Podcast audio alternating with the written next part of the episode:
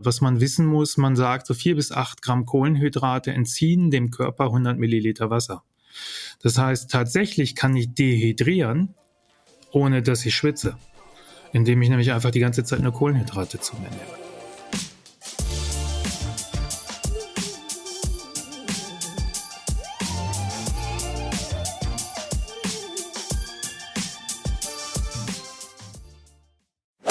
Um erfolgreich durch den Marathon und eigentlich auch jeden anderen Wettkampf zu kommen, ist die Verpflegung das A und O. Und hier passieren tatsächlich auch super viele Fehler. Die einen nehmen zu wenig Kohlenhydrate zu sich, die anderen zu viel, wieder andere trinken nicht ausreichend oder mehr als genug. Zum Glück haben wir in dieser Podcast-Folge einen Experten zu Gast, der sich seit über 30 Jahren mit der richtigen Verpflegung für AusdauersportlerInnen beschäftigt. Und zwar Roger Mielenk, selbst leidenschaftlicher Ausdauersportler und Geschäftsführer von Squeezy, dem allerersten Energy Gel überhaupt. Bei seiner tagtäglichen Arbeit mit LäuferInnen fallen Roger immer wieder dieselben Fehler in der Verpflegung auf. Und genau die knöpfen wir uns im Podcast vor.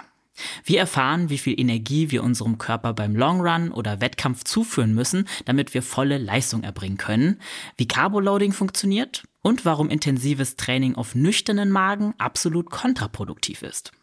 Worauf wir unbedingt in der Zutatenliste unserer Laufgels, Riegel und Getränke achten sollten, erfahrt ihr ebenfalls. Denn sowohl Unterzuckerung als auch Magen- und Darmbeschwerden im Wettkampf lassen sich eigentlich leicht vermeiden. Kleiner Spoiler, aufpassen bei Glucose und Koffein. Hier ist Elliot von Achilles Running und jetzt ganz viel Spaß mit dieser reichhaltigen Folge. Hi Roger, herzlich willkommen hier bei uns im Achilles Running Podcast. Wir haben zwar erst Dienstag, aber ich frage dich trotzdem mal, wie war deine Sportwoche bisher? Oh, die Sportwoche. naja, wenn, wenn man sagt, Sonntag beginnt die Woche, dann hatte ich äh, Sonntag tatsächlich eine schöne Trainingseinheit, allerdings mhm. nicht beim Laufen, sondern beim Radfahren. Und wir haben ja im Moment tatsächlich noch einen sommerlichen Herbst. Also die ja. Zeit sollte man genießen. Ja, kann ich total nachvollziehen. Ich finde auch äh, richtig Glück, dass jetzt nochmal die Sonne rauskommt. Ist bei Läufen manchmal ein bisschen nervig tatsächlich, wenn die Sonne nochmal so richtig in den Nacken knallt.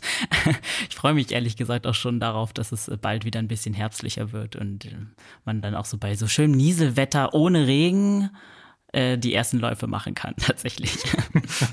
Ja. Jedem das seine. Ich sage ja. immer, für mich ist der November eher der, der, der graue Monat. Mir, ah. Ich brauche das Sonnenlicht für mein Gemüt. Also ja, insofern mir ist es lieber ein Tick zu warm, als dass es äh, nur noch grau ist. Aber das je, je, jedem seine Vorlieben. Ja, ähm, apropos Radsport, du hast ja viel Erfahrung im Radsport, aber auch im Laufsport. Deswegen bist du ja heute unser Experte. Vielleicht mal so als Eingangsfrage. Was würdest du sagen, ist der größte Unterschied in der Verpflegung im Vergleich zum Laufsport, wenn wir, wenn wir zum Radsport sprechen, da du ja in beiden unterwegs bist?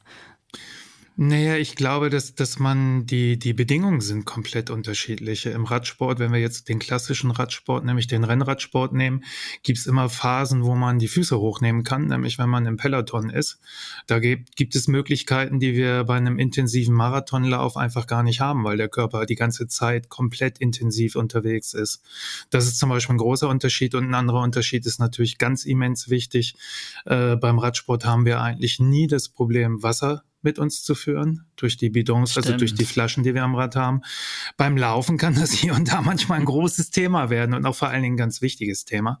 Kommen wir ja später dazu. Also wenn man das so überlegt, da gibt's gibt's natürlich einen Haufen Unterschiede in der Funktionalität und auch an dem, was man vielleicht benötigt. Wir haben beim Radfahren mit Sicherheit den Vorteil auch mehr Wind, damit mehr Abkühlung. Das heißt, die Kerntemperatur wird länger erhalten. Mhm. Ähm, und so weiter ja. und so fort. Wollen wir das ja. Thema, glaube ich, nicht zu weit ausmalen, sonst sprengt ja. das den Rahmen. Ja, aber beim Wasser bin ich auch schon gespannt. Ich habe tatsächlich auch selber lange damit gestruggelt, eine gute Möglichkeit zu finden, wie ich Wasser mit mir mitführen kann bei einem Long Run. Also bin ich gespannt, aber kommen wir sicherlich später drauf. Ja. Ähm, dir begegnen ja sehr viele AusdauersportlerInnen. Würdest du sagen, die meisten haben eine Ahnung davon, wie man sich richtig verpflegt? Ich beginne da mal mit einem mit einem gemeinen Beispiel. Ich kann da manchmal auch sehr provokant sein. Ich habe, äh, och, ich mache seit 10, 15 Jahren intensiver, früher auch schon Schulung, werde öfters auch in Trainingslagern eingeladen, auch ganz unterschiedlich Läufer, Triathleten, Rennradfahrer, also eigentlich bunt gemixt. Und äh, immer wieder bin ich da fast schon gemein unterwegs. Und ich habe das teilweise auch schon gehabt in, in, in einem großen Raum in Mallorca im Hotel, wo über 100 Athletinnen und Athleten vor mir saßen, wo ich dann einfach frage, wer von euch hat einen Führerschein? Alle heben die Hand. Wer von euch weiß, wie viel Benzin oder Diesel euer Auto pro Stunde braucht? Äh, alle heben die Hand. Und dann sage ich immer so, jetzt wird's spannend für mich. Wir reden über intensives Training oder meinetwegen auch Wettkampf. Jetzt würde ich gerne wissen, wer von euch weiß denn, wie viel Gramm Kohlenhydrate pro Stunde ihr zu euch nehmen solltet. Mhm. Und ganz ehrlich, bei 100 habe ich auch schon erlebt, dass da nicht mehr als fünf Hände hochgegangen sind. Und ähm, insofern glaube ich, das größte Manko ist, generell das, äh, das gesamte Energiesystem in unserem Körper den wenigsten Menschen bekannt ist und damit auch die Prämissen, aber auch die eigentlich der Bedarf und wie wir den am besten abdecken können, damit unser Motor nicht nur am Anfang, sondern auch hinten raus noch Leistung bringt. Und da werden eben extrem viele Fehler gemacht. Mhm. Dann fangen wir doch oder bleiben wir erstmal, besser gesagt, vielleicht direkt beim Energiesystem, um da auch die ganzen Leute da draußen direkt abzuholen. Wie funktioniert es dann? Was sollten wir darüber wissen müssen? Ja, ist, das ist ein etwas größerer Block. Ich hoffe, du gibst mir die, ich versuche das mal in zehn Minuten, äh, ja. aber die brauche ich fast, äh, weil Time ich möchte es auch so einfach und verständlich erklären, dass das wirklich jeder und jede äh, das versteht und auch vielleicht mitnehmen kann. Generell ist es so, dass wir, wir reden eigentlich von drei Energiequellen und im Ausdauersport können wir eigentlich eine schon rausnehmen. Das ist das ADP, das Adenosintriphosphat. Da würde sich noch der 100 Meter Sprinter drum kümmern. Das ist die Energie selber in der Zelle. Für für uns wichtig im Ausdauersport und da ist es wirklich egal, ob Mountainbiker, Rennradfahrer, Marathonläufer, Trailläufer, gibt es eigentlich zwei wesentliche Energiequellen, das ist das Glykogen und das Fett. Das Glykogen muss man sich so vorstellen, vielleicht etwas unwissenschaftlich ausgedrückt, das sind die umgewandelten Kohlenhydrate, die gespeichert werden, auch nur in äh, zwei Organsystemen in unserem äh, Körper. Das eine sind die Muskeln und das andere ist die Leber. Ähm, und die Fette, kann sich jeder vorstellen, sind die körpereigenen Fette. Da hat der eine Mensch mehr und der andere weniger. Äh, aber das sind eigentlich die wesentlichen Energiequellen.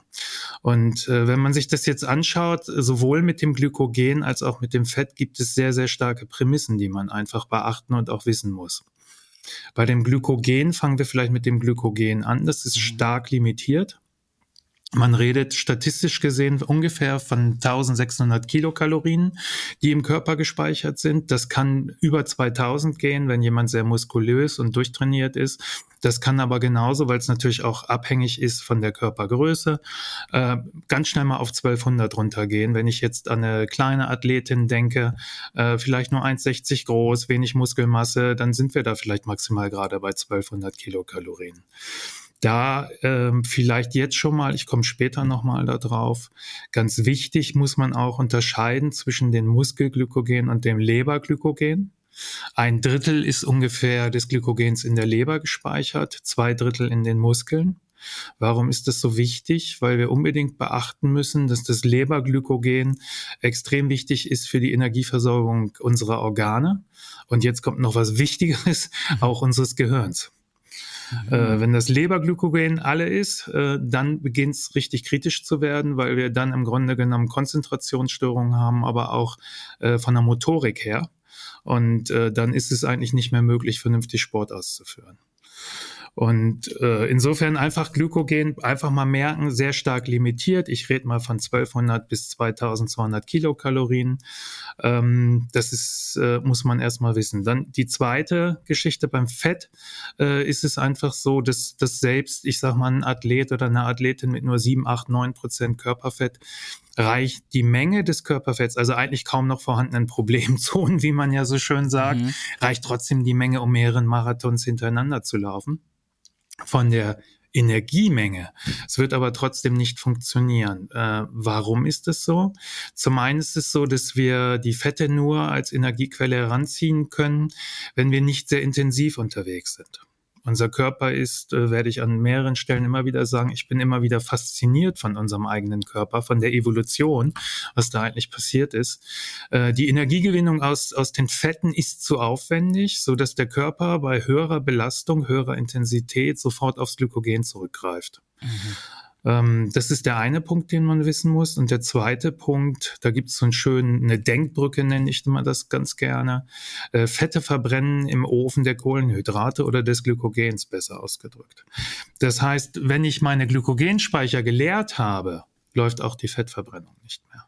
Das ist dann auch im Zweifelsfalle der, der typische Hungerast, wo gar nichts mehr, mehr geht, äh, wirklich dann auch die Motorik komplett eingeschränkt ist etc., wo man sehr lange braucht, sich auch äh, daraus wieder zu befreien. Und äh, die beiden Geschichten zeigen schon deutlich an, oh, okay, das Energiesystem in unserem Körper, also die Energiequellen, die wir haben, da müssen wir schon sehr bewusst mit umgehen.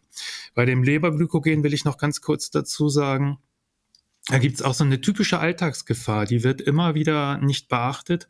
Ich kenne das, äh, das, das Athletinnen, Athleten tagsüber sehr stark arbeiten, gestresst sind, vielleicht auch wirklich in einer Managementposition unter Druck stehen, kaum zum Essen, zum Trinken kommen und dann aber abends als Ventil auch zum Laufen gehen. Ähm, jetzt ist es wirklich ein großes Risiko, wenn man den ganzen Tag sich gar nicht versorgt hat, dass das Leberglykogen natürlich schon ziemlich leer ist. Wenn man dann wirklich auch Dampf gibt, also gar nicht jetzt groß die Energie aus den Fetten holt, äh, dann gibt es sehr schnell eben auch die motorischen Probleme und motorischen Probleme, das heißt höhere Stolpergefahr, Sturzgefahr etc. und damit ein deutlich erhöhtes Verletzungsrisiko. Bei den Radsportlern ist es eigentlich noch schlimmer, weil da sind wir ganz schnell mal mit 40, 50, 60 kmh unterwegs. Da kann sich jeder selbst überlegen, was heißt das, wenn ich da, äh, ich sage mal, einen Sturz erlebe. Das geht meist nicht so glimpflich aus als äh, beim Läufer. Also insofern ist schon das Leberglykogen und auch darauf zu achten, das Le Leberglykogen nicht leerlaufen zu lassen, schon sehr, sehr wichtig. Jetzt will ich aber das mal runterbringen, weil es kommt gleich noch was Wichtiges dazu. Und ich habe in den letzten Jahren festgestellt, auch durch viele Schulungen, ich mache Schulungen vor, vor Profiteams. Ich hatte heute Morgen noch ein Gespräch auch mit einem Kontinentalteam, mit dem Sportdirektor. Hm, das war aus dem Radsport, ich vor Triathleten, vor Marathonläufern. Also, und das seit vielen, vielen Jahren. Und ähm, ich habe aber festgestellt, seit äh, jetzt eigentlich anderthalb Jahren, wenn ich das nicht auf Zahlen runterbreche, nehme ich die meisten Menschen gar nicht mit, weil sie das vielleicht sich gar nicht so schnell vorstellen können. Deswegen mache ich das mal sehr einfach. Wenn wir jetzt mal eine Beispielrechnung machen und wir gehen jetzt mal davon aus, das ist nämlich auch ein wichtiger Punkt, selbst wenn ich jetzt 1600 Kilokalorien als Gly äh, Glykogenspeicher hätte, wenn ich nicht ein Carboloading betreibe, wird der Speicher nicht voll sein. Das heißt, anstatt 1600 gehe ich jetzt mal von 1200 aus. So, dann jeder oder jede, die schon mal mit einem Sonto, mit einem Polar, mit einem Garmin trainiert hat. Äh, man sieht sehr schnell, ich gehe jetzt gar nicht mal in den super hochintensiven Bereich, 800 Kilokalorien Verbrauch in der Stunde erreichen wir sehr schnell. Mhm. So, jetzt mal unter der Prämisse, dass der Fettstoffwechsel nicht trainiert wurde, noch gar nicht trainiert wurde und wir keine Kohlenhydrate aufnehmen, dann sind 1200 als Speicher, als Energiespeicher vorhanden, 800 verbrauche ich. Was heißt das? Nach anderthalb Stunden ist der Ofen aus. Ja. So, und das haben auch schon viele Sportler erlebt, die anfangen zu laufen, die sich mit dieser Thematik nicht auseinandersetzen und die dann auch mal feststellen nach anderthalb Stunden, das ist, als hätte mir jemand einen Stecker gezogen. So, ja. und äh, das ist eigentlich der, der, ich sag mal, es ist nicht anders zu erwarten, es geht nicht anders. So, jetzt nehmen wir mal äh, eine dritte wichtige Geschichte dazu. Ähm, was können wir unter Belastung als Ausdauersportler überhaupt aufnehmen? Und äh, das ist leider auch sehr, sehr, sehr stark limitiert. Das ist ein großes Nadelöhr. Da wünschen sich, glaube ich, viele Profis weltweit, dass das mal weiter aufgeht. Das sind nämlich nur 100 Gramm. Also unter starker Belastung äh, mehr als 100 Gramm über eine längere Dauer aufzunehmen, ist äh, sehr, sehr schwer nur möglich und führt bei den meisten zu riesigen Problemen. Und 100 Gramm, ich sage das ganz bewusst schon an dieser Stelle, ist ein Wert für Profis. Mhm. Amateuren empfehle ich mal mit 60 bis 80 anzufangen und sich daran zu tasten. Das ist also noch, noch gar nicht mal ein Bereich, der selbstverständlich ist. So, und jetzt machen wir wieder ein Zahlenbeispiel. Äh, und 100 Gramm sind nur 400 Kilokalorien. Oh. So, jetzt bin ich als Sportler mal so schlau und sage, okay, ich nehme schon in der ersten Stunde 100 Gramm auf, ich nehme in der zweiten Stunde 100 Gramm auf und ich nehme in der dritten Stunde 100 Gramm auf. dann sind das 1200 Kilokalorien. Richtig? Ja. 1200 habe ich gespeichert, sind 2400. 800 verbrauche ich pro Stunde. Mal drei sind auch 2400. Was heißt oh. das? Nach drei Stunden ist der Ofen aus. Okay. Das heißt, selbst über die maximale Kohlenhydratsubstitution wird es nach drei Stunden schwierig um nicht mhm. zu sagen irgendwann unmöglich. So, mhm. und wo führt uns das hin? Das ist das Schöne eigentlich in den Fettstoffwechsel. Wie wichtig es ist, diese langen Läufe zu machen. Ähm, ob das jetzt im GA1-Bereich ist oder im Fatmax-Bereich, der ja auch gerade im Radsport wieder stark äh, propagiert wird durch Pogacar und das UAE-Team. Aber wir brauchen äh, im Grunde genommen definitiv auch unsere Körperfette, äh, weil es sonst hinten raus gar nicht funktioniert. Jetzt kann man natürlich sagen, weil das ist alles abhängig. Alles, was wir auch heute hier besprechen, ist ja immer abhängig davon, in welcher Leistungsstufe bin ich, wie stark habe ich meinen Fettstoffwechsel trainiert und wie lange laufe ich. Ich sage mal, äh, die Top-Läufer, gerade aus Kenia etc., die mit zwei Stunden drei, zwei Stunden, was, was weiß ich auch immer, äh, das ist ein komplett anderer Energiebedarf Bedarf äh, über die Dauer dann eben einfach jetzt auch ausgerechnet als jemand, der vielleicht den ersten Marathon fünf Stunden braucht. Mhm. Äh, also insofern, die, die Werte, das, die Beispielwerte, die ich jetzt mal gegeben habe, ist einfach nur, um zu zeigen, wie limitiert wir da unterwegs sind und wie wichtig die Substitution von, von Kohlenhydraten ist, also Energie. Äh, ohne, ohne dem wird es hinten raus sehr, sehr schwierig. Also jemand, der tatsächlich intensiv schnell, das jetzt mal so auszudrücken, äh, mit wenig äh, Fettstoffwechseltraining äh, an so einen Marathon ran will, äh, der wird scheitern. Das wird nicht funktionieren, weil selbst über die Kohlenhydrataufnahme äh, das nicht ausreicht hinten raus. Äh, mhm. Und insofern sind die langen Läufe, ihr habt da mit Sicherheit sich Podcast auch schon mhm. zu gehabt, bin ich mir sicher, sind halt immer ganz entscheidend. Und äh, das muss man einfach wissen. Mhm ich mache einfach mal an der Stelle weiter. Ähm, ach, weil eigentlich, worum geht's mir heute? Wir hatten ja auch so ein bisschen miteinander gefunkt. Mir ja. geht's eigentlich darum, äh, so ein bisschen auf die Fehler hinzuweisen, die viele Ausdauerathleten, äh, egal in welcher Sportart eigentlich, sobald es Ausdauersport ist, ich entdecke seit vielen, vielen, vielen Jahren immer die gleichen Fehler und ehrlich tatsächlich von den Amateur, so, sogar von den Weekend Warriors, das sind für mich die mhm. Sportler, die nur am Wochenende mhm. Sport treiben, bis hin zu den Amateursportlern und den Profis. Also vieles deckt sich da auch immer. Äh, ein typisches Beispiel ist, jetzt reden wir hier über Gramm Kohlenhydrate. Ich habe ja gesagt, Amateure 60 bis 80. Äh, mehr würde ich da am Anfang nicht machen. Und ich rede hier, Vorsicht, ich rede natürlich auch über den intensiven Bereich. Also alles, was ab GR2 irgendwo äh, dann läuft. Wir brauchen im GR1-Bereich keine, keine 60 bis 80 Gramm. Das macht natürlich mhm. keinen Sinn. Und ähm, was häufig dann passiert, ein häufiger Fehler, den ich, den ich mitbekommen habe, ist, dass die Leute sich ein Gel, ein Riegel, irgendwas angucken. Ich nehme jetzt ein einfaches Beispiel. Der Riegel hat 50 Gramm, ah, 50 Gramm Kohlenhydrate. Karte fertig. So einfach ist das nicht. Also ich kann immer nur empfehlen, um einen, für alle, die wirklich einen guten Wettkampf hinlegen wollen, äh, zählt innerhalb der Wettkampfstrategie auch äh, dazu, eine sehr gute Verpflegungsstrategie zu haben.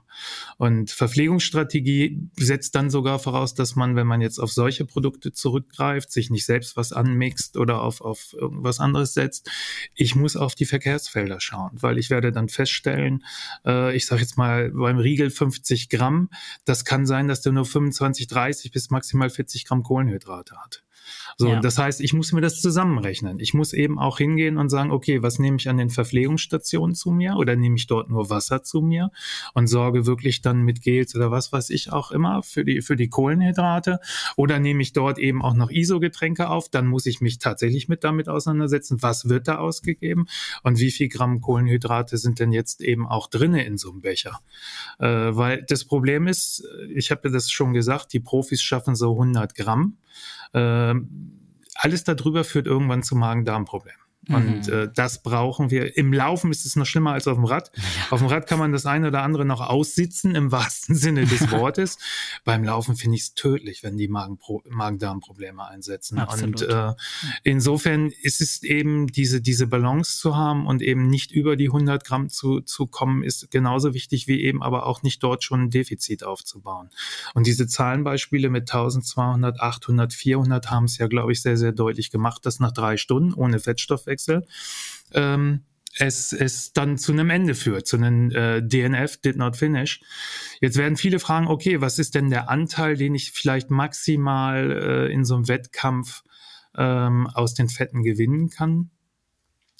Da gibt's natürlich so ein Polar, schmeißt ja auch mal Werte raus, wie genau die sind. Das Problem ist, man müsste eigentlich, wenn man es genau haben will, müsste man ja eine komplette Sauerstoffanalyse oder Atemanalyse Stimmt. machen. Macht natürlich während des Wettkampfs keiner. Es gibt so Richtwerte, die man mal ermittelt hat, die mir zumindest bekannt sind. Das geht so bei der Hottenrott zum Beispiel. Laura wurde das auch mal, ich glaube, findet man auch auf der Polarseite. Es waren, glaube ich, bis zu 35 Prozent kann über den Fettstoffwechsel äh, gezogen werden.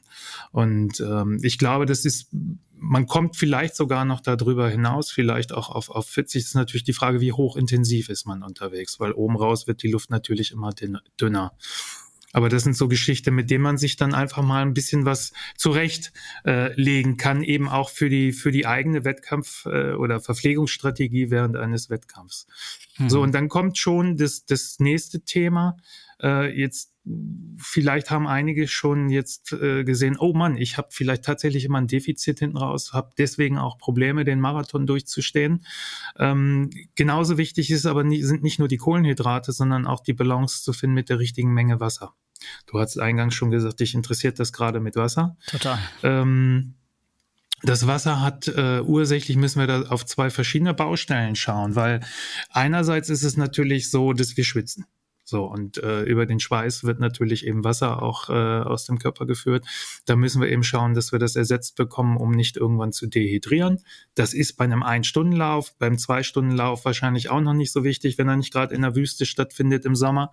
Aber wenn es länger dauert, wird das ein Riesenthema. So, und das mhm. Zweite, und das vergessen viele Menschen, ich erlebe das häufig bei Sportlern im Winter, die dann mit ihren Problemen bei mir aufschlagen, wo ich dann rausfinden muss, warum haben die Magen-Darm-Probleme, was läuft da falsch ähm, bis ich dann immer kapiere, okay, die schwitzen gar nicht so stark, weil es natürlich draußen nur drei Grad sind oder minus drei Grad, was auch immer. Die machen aber den Fehler, die haben vielleicht schon gelernt, okay, ich muss die richtigen Kohlenhydrate, äh, Kohlenhydratmenge zu mir nehmen, trinken aber nichts dazu. So, und äh, was man wissen muss, man sagt, so vier bis acht Gramm Kohlenhydrate entziehen dem Körper 100 Milliliter Wasser. Das mhm. heißt, tatsächlich kann ich dehydrieren, ohne dass ich schwitze indem ja. ich nämlich einfach die ganze Zeit nur Kohlenhydrate zu mir nehme. So, und das sind, das sind Themen, die man äh, an der Stelle extrem beachten muss, ähm, dass wir eben einfach genügend Wasser zu uns nehmen. Das ist natürlich tatsächlich von, von, von dem Schweißgrad abhängig. Ähm, schwitze ich mehr, äh, muss ich mehr Wasser zu mir nehmen, schwitze ich weniger, kann ich das etwas reduzieren. Wir sagen eigentlich generell, so ein Mindestmaß sind eigentlich 0,5 Liter und eigentlich so ein maximales Maß, weil kaum jemand mehr runterbringt, ist ein Liter.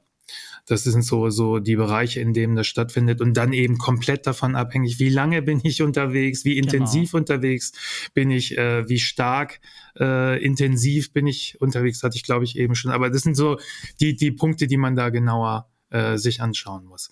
Es gibt auch so ein, so ein Thema, ähm, wo man sehr schnell in so eine, in, äh, ja, eigentlich in den Denkfehler reinkommt.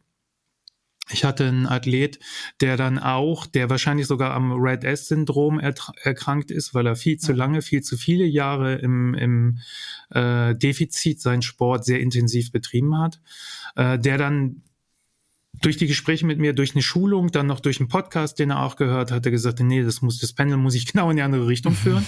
Der hat es dann aber übertrieben. So, und äh, der hat dann, ich komme jetzt gar nicht mehr genau drauf, aber der hatte dann Trinkflaschen und in den Trinkflaschen hatte er eigentlich was waren das, vier Löffel statt zwei. Also es war jedenfalls die Doppelmenge, doppelte Menge von dem, was eigentlich äh, gedacht ist im, im Lösungsverhältnis. So, und was passiert hinten raus? Die äh, Athletinnen, Athleten kriegen dann Durchfall. Da mhm. ist es einfach so, dass zu hohe Mengen an, an ich sage jetzt einfach mal Zucker in den Darm kommen. Der Darm zieht weiteres Wasser äh, und dann ist das Problem hinten raus, im wahrsten ja, ja. Sinne des Wortes, ein ganz großes. Also wir kommen eigentlich an, an allen Stellen nachher, das wird sich auch immer wieder zeigen, kommen wir da drauf, dass es um so eine Balance finden die Balance zwischen der richtigen Menge Kohlenhydrate, der richtigen Menge Wasser dazu, äh, angepasst auf meinen eigenen Körper. Also wie stark bin ich äh, intensiv unterwegs, äh, wie groß ist meine Glykogenmenge im, im Körper gespeichert und so weiter. Und das ist eine Verpflegungsstrategie und da kann ich nur allen empfehlen, sich da intensiver mit auseinanderzusetzen und auch zu testen. Äh, das ist, glaube ich, extrem wichtig. Ja. So, und dann gibt es eigentlich die nächste große Baustelle, die mit Wasser ganz nah zusammenhängt, ähm, die mich in den letzten, oh, ich glaube jetzt 20 Jahre, aber in den letzten 10 Jahren schon fast madig gemacht hat. Mhm. Ähm, weil da wird wirklich aus meiner Sicht ein Riesenfehler gebaut. Wir kommen zum Thema Krampf. Mhm. Und äh, gerade bei Läufern brauchen wir nicht drüber reden, auch ein großes Thema. Äh, ich habe selbst beim Halbmarathon äh, schon gesehen, dass da Leute mit starken Krämpfen sind. Ja. Die Krampfursachen, wenn man sich das anschaut, nehmen wir jetzt mal ein Thema raus. Äh, das ist tatsächlich eine Überlastung, einfach zu wenig trainiert. Ähm, wenn wir das jetzt mal nicht betrachten, weil das ist dann tatsächlich ein Fehler in der Vorbereitung äh, und eine Selbstüberschätzung, dann denken ja viele, wenn sie an Krampf denken, und ich muss dazu sagen, ich, wir sind ja sehr oder ich bin sehr international unterwegs. Das Thema ist auch nur in Deutschland so stark besetzt. Bei Krampf denkt jeder immer an Magnesium. Ja, und. Äh, jetzt muss ich leider sagen, das ist falsch. Ja. ähm, das, das, wir haben, also ich sage mal statistisch gesehen, alles, was ich bisher gehört, gelesen, was meine Erfahrungen widerspiegeln, ich glaube nicht mal fünf Prozent der Menschen, die einen Krampf haben, haben Magnesiummangel. Das ist echt wenig. Und ähm, das, das größte Problem ist die Dehydration.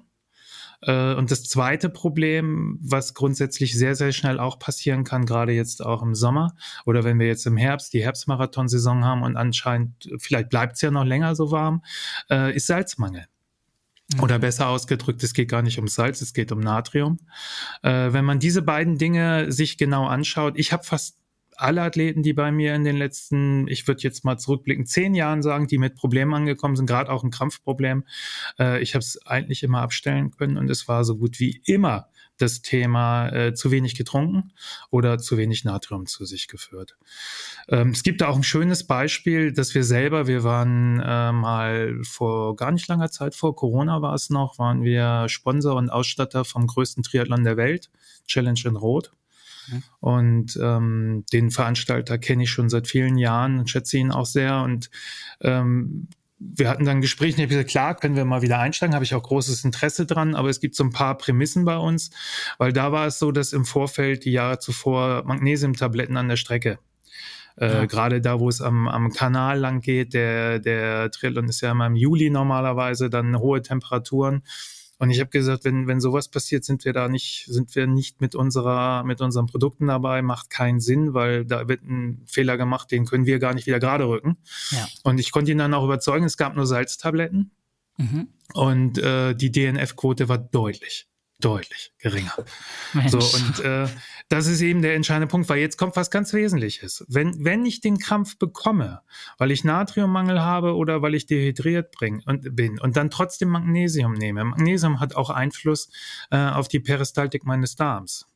Das kann also auch sehr schnell zu Durchfällen führen. Das heißt, oh. im Zweifelsfalle verschlimmert sich das Ganze noch, weil ich zum einen natürlich dann in die Dixie-Klos muss, was schon unschön ist, aber was noch schlimmer ist, durch den Durchfall verliere ich weiteres Wasser. Und das Thema wird noch größer. Und deswegen kann ich immer nur sagen, zu dem Wasser gehört eben diese, diese Mindestmenge trinken. Da gibt's auch eine, eine wichtige Regel, weil das kann sich jeder selbst vorstellen. Das gilt nicht nur fürs Wasser, das gilt ja bei Kohlenhydraten genauso. Was ich in der ersten und zweiten Stunde nicht aufgenommen habe, darf ich auf keinen Fall versuchen, in der dritten und vierten Stunde zusätzlich aufzunehmen.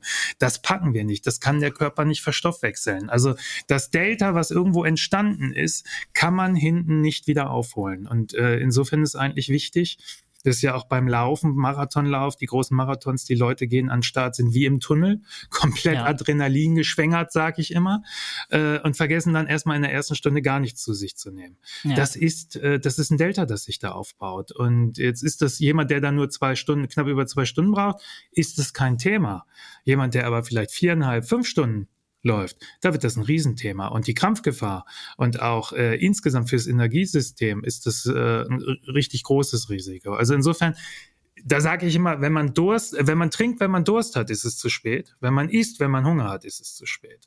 Mhm. Und äh, insofern gehört auch zur Wettkampfstrategie eben auch schon in der ersten Stunde äh, sich zu überlegen, äh, was nehme ich dazu mir, wie, wie schaffe ich es dran zu denken. Ich kenne Läufer, äh, die dann eben auch, wo die Polar oder welche Uhr auch immer am äh, Arm gelenkt ist, dann auch mal ein Signal rausschmeißt, damit man, wenn man so adrenalinmäßig mhm. unterwegs ist, äh, das ist ja nicht nur Adrenalin, aber äh, ja. das dann in Erinnerung kommt, kommt, ich muss was trinken oder ich muss ein Gel nehmen oder ein Riegel oder eine Dattel oder was weiß ich auch immer, äh, sei jetzt dahingestellt, aber äh, man muss da tatsächlich eine gewisse Disziplin hochfahren. Also Timer so, stellen. Genau, Timer stellen, ja. genau. Hm. Und äh, beim Salz ist es so, weil da wird jetzt die Frage dann bei den Leuten aufkommen, was heißt das? Ähm, was muss ich denn so pro Stunde zu mir nehmen? Ja. Da muss man ganz klar sagen, äh, wir, wir empfehlen eigentlich so ein bis zwei Gramm Salz pro Stunde. Vorsichtig, Salz ist nicht Natrium. Äh, man müsste das jetzt durch 2,54 teilen, dann hat man die Menge an Natrium.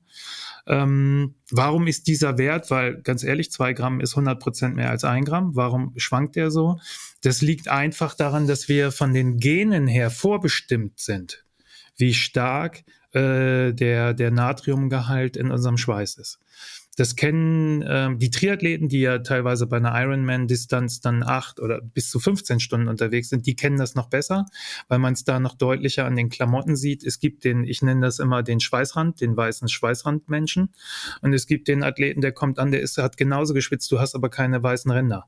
So, mhm. und woran liegt das? Das ist, der eine hat halt einen wesentlich höheren Anteil an Salz bzw. Natrium im Schweiß und der andere deutlich weniger. Ach, spannend. Es gibt inzwischen auch ähm, Verfahren, auch in Deutschland gibt es, glaube ich, inzwischen zwei oder drei Adressen, wo man seinen Schweiß einschicken kann. Die machen eine Sweat-Analyse wo dann wirklich auch genaue Empfehlungen kommen. Wie viel, cool. wie viel brauche ich dann? Bin ich eher der 1 Gramm Mensch? Bin ich eher der 2 Gramm Mensch? So, und auch da, ich greife da gleich nochmal wieder zurück, Teil einer Verpflegungsstrategie muss es dann natürlich sein. Ich muss mir jedes einzelne Produkt angucken, eventuell auch das, was ausgeschenkt wird oder ausgereicht wird. Wie viel Natrium oder wie viel Salz ist denn da drinne? weil äh, Salz ist erforderlich, aber auch zu hohe Mengen ist genauso, genauso wie bei Kohlenhydraten auch ein Problem. Auch ja. da wieder die Balance finden. Extrem ja. wichtig. Ja.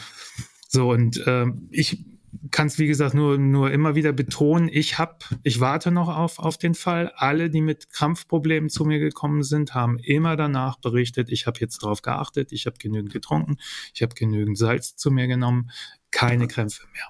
So, ja. und äh, das ist, ich sage es einfach mal, das wird das größte Thema draußen sein. Und da muss man wirklich äh, drauf achten.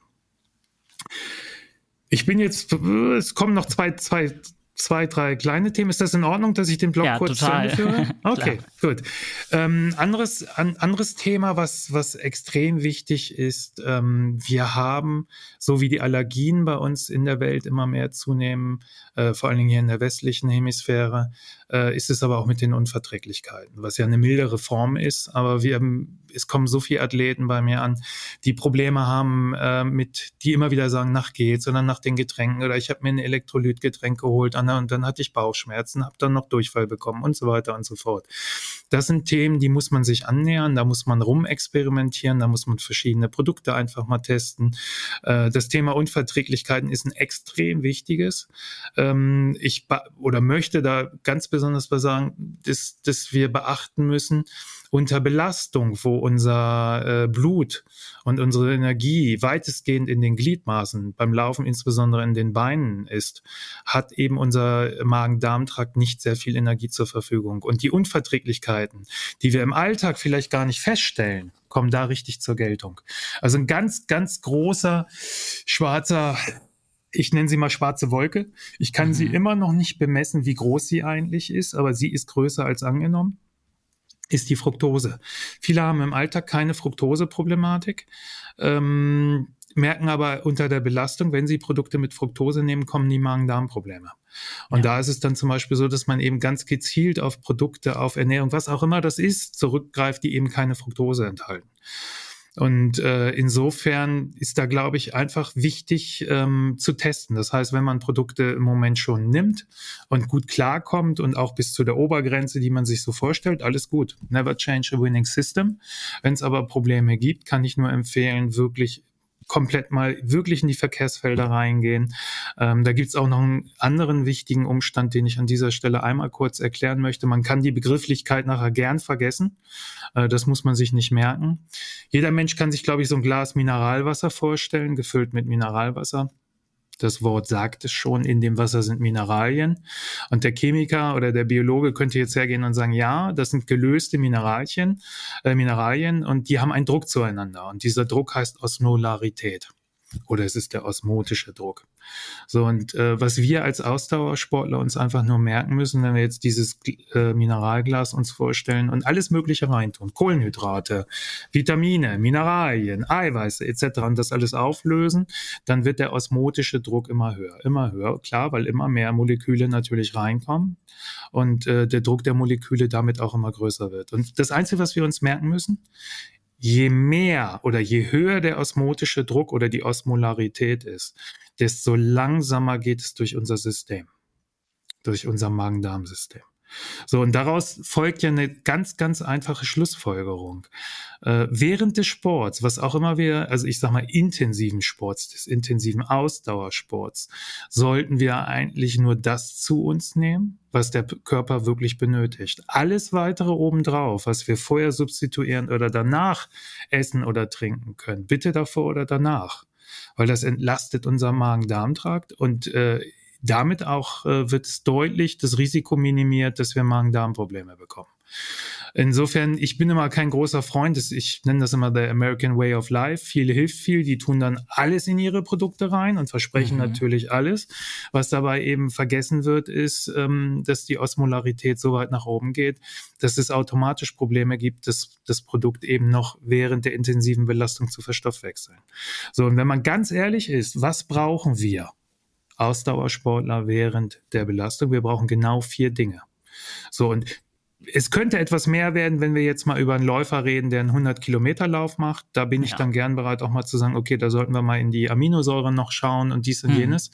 Aber wenn wir jetzt über den normalen, ich sag mal, bis zum Marathon reden, dann braucht der Körper vier Dinge. Der braucht Wasser, der braucht die Kohlenhydrate als Energie und der braucht zwei Mineralien, that's it. Das eine ist Natrium, hatte ich erklärt warum, und das zweite ist Kalium. Mhm. Kalium ist, ist einfach auch wichtig für die Verstoffwechslung der Kohlenhydrate. Alles, alles andere ist eigentlich äh, eher hinderlich als förderlich. Mhm. So, ja. weil es natürlich in, in, in einer Lösung, ob Getränk, ob Gel, was auch immer, äh, unser, unser, ich sag mal, die Verstoffwechslung verlangsamt und gegebenenfalls eben auch zu Pro Problemen führt. Das muss man einfach sehen. Deswegen eben dieses Bild, den Begriff braucht man sich gar nicht merken, der Osmolarität oder des osmotischen Drucks, aber man muss einfach einmal verstehen, Produkte, wo alles Mögliche reingetan wird, werden eher zu Problemen führen, während mhm. Produkte, die sehr simpel gehalten sind, eigentlich schneller von meinem Körper aufgenommen werden. Da, dadurch, dass schon unter Belastung stehen, Magen-Darm-System auch äh, schonen und damit das Risiko deutlich auch minimiert wird, dass wir eben Magen-Darm-Probleme bekommen. Noch weniger ist mehr. Ja, exakt, mhm, exakt, absolut. ganz genau. So, und da gibt's, da gibt's dann auch eine Fehlerquelle, die, die ich jetzt auch zigmal in den letzten Jahren hatte ähm, gerade bei den Läufern auch, die, die dann sagen, boah, ich bin jetzt richtig heiß, jetzt will ich auch einen London-Marathon laufen und eigentlich irgendwann den New York-Marathon und dies und jenes, die dann auf den Marathon sich anmelden, äh, auch Glück haben, da hinkommen, tolle Reise machen und dann aber beim Wettkampf selber auf mal mit neuen Produkten an den Verpflegungsstellen konfrontiert werden, die sie vorher nicht getestet haben. Ja. Und das kann richtig nach hinten losgehen. Also ich kann jedem nur empfehlen, es gibt immer, aus meiner Sicht gibt es genau zwei Möglichkeiten. Ich mache eine Eigenversorgung, dann habe ich die Produkte dabei, die ich vertrage, die ich selber getestet habe, mit denen ich gut klarkomme. Äh, und die zweite ist, dass man sich im Vorfeld Klar, manche Marken gibt's dann hier nicht Europa, da muss man dann spitzfindig sein, wo kann ich die in Amerika bestellen, äh, wer schickt mir die rüber oder kriege ich die in England oder wo auch immer, aber dass man dann einfach tatsächlich sich genau mit den Produkten auch mal versorgt und auch in einem Training so stark belastet wie im Wettkampf, um zu sehen, funktioniert es auch. So, weil es ist so schade. Ich finde es so, so traurig. Leute berei bereiten sich akribisch vor. Das kostet einen Haufen Geld äh, etc. Und dann wird so ein, so ein Fauxpas, der überhaupt nicht not, äh, nötig ist, den man ganz einfach umgehen könnte, weil sie auch mal Produkt, mit Produkten konfrontiert werden, äh, wo der Körper sagt, nee, will ich Total. nicht. Ja, ja, will ich nicht, will ich loswerden. Ja, und äh, schon ist das Thema echt äh, ein großes Thema. Also insofern, äh, da muss man dann tatsächlich mal, und ich glaube, die meisten Veranstalter von den großen Marathons kommunizieren ja auch mit welchen Produkten zu rechnen ist. Und irgendwie kommt man immer dran. Und wenn das ja. nicht der Fall ist, wie gesagt, Eigenversorgung. Also äh, gerade beim, beim Marathon, Halbmarathon sollte das eigentlich nie ein Problem sein, dass man das auch gut abgestellt bekommt. Ja, da bin ich ähm, auf jeden ähm, Fall bei dir. Ich versorge mich auch immer selbst. Ja, perfekt. So, und bei den, bei den Inhaltsstoffen vielleicht nur ein Hinweis. Ich werde ja. dafür manchmal immer böse angemacht, aber ich stehe einfach komplett dazu. Ähm, ich verstehe es nicht. Und äh, jeder muss sich, sich, sich selbst da auch, äh, ja, muss eine Entscheidung fällen oder muss sich Gedanken machen, will ich das, will ich das nicht. Es gibt leider draußen auch einen Haufen Produkte, die immer noch im, im Getränkebereich, im Gelbereich, ich habe es sogar jetzt mal in einem Riegel gesehen, mit Süßstoffen arbeiten. Mhm. So, und ähm, zum einen ist es so, dass die Studienlage sich verdichtet im Moment ich kann jedem, der da mal ein bisschen auf den neuesten Stand kommen will, nur empfehlen, wer da gut immer berichtet, ist die Welt. Äh, wenn man da auf die Welt geht, oben in der Lupe einfach nur mal Süßstoffe eingibt, findet man, glaube ich, alleine aus den letzten zwölf Monaten sechs, sieben Veröffentlichungen oder Reportagen über neue Studien, die gerade rausgekommen sind. So, und äh, bis heute hat mir keiner erklären können, was ein Süßstoff oder ein Zuckeraustauschstoff in diesen Produkten zu suchen hat. Und die Risiken überwiegen da für mich. Nutzen sehe ich nicht. Also was heißt überwiegen? Ich sehe eigentlich nur Risiken, wenn ich ehrlich bin. Ähm, so eine Produkte machen hier und da mit sich oder so eine Inhaltsstoffe machen hier und da ja sicherlich Sinn, aber nicht während des Sports und nicht in Produkten, wo wir sie überhaupt nicht brauchen und wo auch gar keine Studienlage herrscht, weil was passiert unter dieser enormen Belastung des Körpers? Wie werden dort diese Süßstoffe äh, verstoffwechselt? Das kann keiner sagen. Und das sind so Geschichten, wo ich sage, äh, ich empfehle mal, ihr setzt euch mehr mit den Verkehrsfeldern auseinander, guckt drauf. Ähm, das ist das ist wirklich ein Thema, äh, was, was aus meiner Sicht sehr, sehr sinnvoll ist.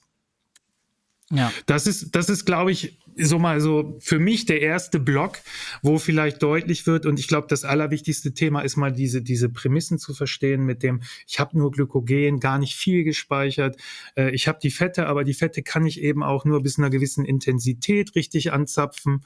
Ähm, das gehört ja alles irgendwo dazu und ich muss substituieren, sonst wird's hinten raus ganz ganz eng. Ich brauche aber, wenn ich jetzt das kapiert habe und ich substituiere genügend Kohlenhydrate, brauche ich auch genügend Wasser, wie viel ich schwitze, weil sonst kommt ein anderes Problem. Ähm, also das sind so, ich glaube, da werden extrem viele Fehler gemacht. Ich habe auch, äh, ich habe das sehr, sehr genossen. Wir sind jetzt auch Partner vom Laufcampus, äh, mhm. von dem Andreas Butz. Und ich habe tolle Diskussionen mit dem gehabt. Der ist da auch sehr, am Anfang sehr geradlinig mit seinen Datteln unterwegs gewesen. Und mhm. wir haben dann ein halbes Jahr wirklich äh, Austausch gehabt. Äh, auch, auch fand ich sehr, sehr produktiv. Und äh, der Andreas hat dann jetzt auch gesagt, nee, du hast schon recht. Ähm, es ist nicht in allen Lagen ist die Dattel die richtige Wahl. und äh, wir müssen uns dem Thema da schon annähern. Und äh, ja. das sind so Geschichten, wo ich sage, klasse. Also, weil das wird manchen Athleten, Athletinnen oder Athleten dann hinten raus helfen, wirklich noch mehr Spaß zu haben und eben nicht so ein DNF hinzulegen oder sich wirklich dann gehend über die Ziellinie zu retten. Äh, weil Total. eigentlich machen wir ja alle den Sport, um Spaß zu haben. Klar, ja, auch ein natürlich. Stück weit Erfolg und alle eigene Ziele zu erreichen. Aber äh, und ein gewisser, ich ich sage ganz offen, ich quäle mich manchmal auch ganz gern, ja, aber das muss alles auch im Rahmen bleiben. Und was ich, äh, ich versuche da schon meinen Motor, meinen eigenen Motor wirklich äh, bestmöglich eben auch zu versorgen. Ja, ja, krass. Du hast auf jeden Fall schon richtig viel geballte Informationen uns gerade gegeben. Ähm, ich würde da in ein paar Themen noch ein bisschen tiefer reingehen wollen, glaube ich, weil da vielleicht dann noch ein paar Rückfragen auftauchen könnten. Ähm, lass uns gerne mal gleich bei der Verpflegung während des ähm, Wettkampfs, vielleicht während des Marathons oder so bleiben. Ähm, wir haben jetzt vorhin über Gele gesprochen, ein bisschen über Riegel. Warum oder vielleicht bist du auch kein, vielleicht bist du auch Fan davon, aber wieso rätst du eher davon ab, dass man sich zum Beispiel nur Traubenzucker oder so reinpfeift? Weil man könnte jetzt vielleicht denken, ja, Zucker in der reinsten Form müsste ja dann eigentlich am besten wahrscheinlich aufgenommen werden können. Warum ist das vielleicht ein Denkfehler? Mm, also zum einen ist es so, dass, dass ein Einfach- oder Zweifachzucker, also Mono- oder Disaccharide, äh, tatsächlich ja sehr schnell zur Verfügung stehen. Das Risiko ist aber der Unterzuckerung. Und äh, das ist für uns Sportler etwas, wenn wir einmal vergessen, also es ist ja, eigentlich könnte man jetzt fast einen Abstecher machen in die große epidemische Lage. Die ist fast epidemisch bei so hoher Zahl an, an Diabetes erkrankten Menschen und mhm. Prädiabetikern, die wir inzwischen haben, ähm, die ja auch im Grunde genommen diese Krankheit äh, nur bekommen, weil sie zu hohe Zuckermengen über den Tag verteilt immer wieder zu sich führen. Und für uns Sportler ist Zucker definitiv eine gute Quelle, aber das sollte nur ein kleiner Teil der, der Quelle sein, weil dann ist das Risiko nicht so hoch, in diese Unterzuckerung zu kommen. Okay. Äh, wenn ich, wenn ich, also wirklich, wenn man jetzt egal egal welches Produkt, ein Getränk, ein Gel nehme und ich habe nur einen Teil Einfachzucker und einen Teil der, ich sag mal, das, man nennt das eigentlich Polysaccharide. Das sind langkettige Kohlenhydratpolymere.